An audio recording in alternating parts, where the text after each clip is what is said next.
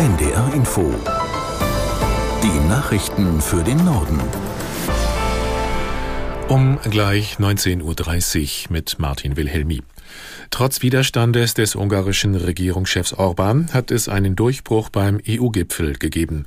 Laut Ratspräsident Michel werden offizielle Beitrittsverhandlungen mit der Ukraine und Moldau aufgenommen. Aus Brüssel Holger Beckmann. Bisher galt es als fraglich, ob man sich überhaupt einigen würde, weil Orban sein Veto angekündigt hatte und für diesen Schritt Einstimmigkeit in der EU notwendig ist. Warum Ungarns Premier den Beschluss nun offenbar mitträgt, ist noch nicht bekannt. Offen bleibt bis jetzt auch die Frage nach weiteren 50 Milliarden Euro Finanzhilfe der EU für die Ukraine.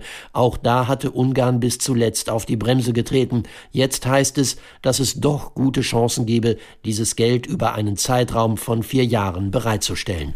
Schwer bewaffnete Polizisten haben in Berlin und in Rotterdam vier Mitglieder der radikal-islamischen Hamas festgenommen.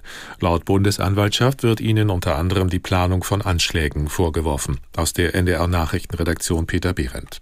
Drei der Männer nahmen Beamte der GSG 9 in Berlin fest. Der vierte Verdächtige wurde in Rotterdam in den Niederlanden gefasst. Laut Bundesanwaltschaft werden sie der Mitgliedschaft in einer ausländischen terroristischen Vereinigung verdächtigt. Zudem sollen sie Anschläge auf jüdische Einrichtungen in Europa vorbereitet haben und planten offenbar dafür, Waffen aus einem Erddepot zu holen. Über konkrete Anschlagsziele machten die Behörden keine Angaben. Alle vier Männer werden morgen nach Karlsruhe zum Bundesgerichtshof gebracht. Dort entscheidet ein ein Ermittlungsrichter über eine Untersuchungshaft.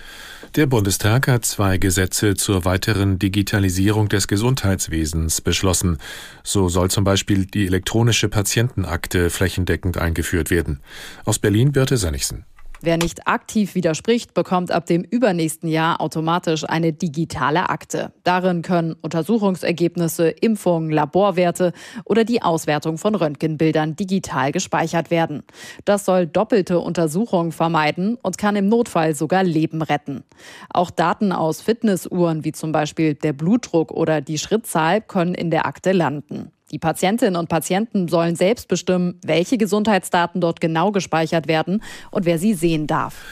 Der Niedersächsische Landtag hat mit den Stimmen von SPD und Grünen den Haushalt für 2024 beschlossen. CDU und AfD stimmten dagegen. Der Etat des Landes beträgt 42,4 Milliarden Euro. Die größten Posten sind die Bereiche Bildung, Wissenschaft, Forschung und Kultur sowie Sozialleistungen. Niedersachsens Ministerpräsident Weil sprach von einem soliden Haushalt in stürmischen Zeiten. Die Opposition kritisierte den Entwurf. Auf der Bahnstrecke Hamburg-Bremen rollt der Verkehr wieder. Am späten Nachmittag wurde laut Bahn auch das zweite Gleis wieder freigegeben. Bei Ottersberg im Landkreis Vierden waren gestern Abend Teile einer Fußgängerbrücke auf die Oberleitung der Bahnstrecke gestürzt. Der Verkehr musste vorübergehend umgeleitet werden. Und das waren die Nachrichten.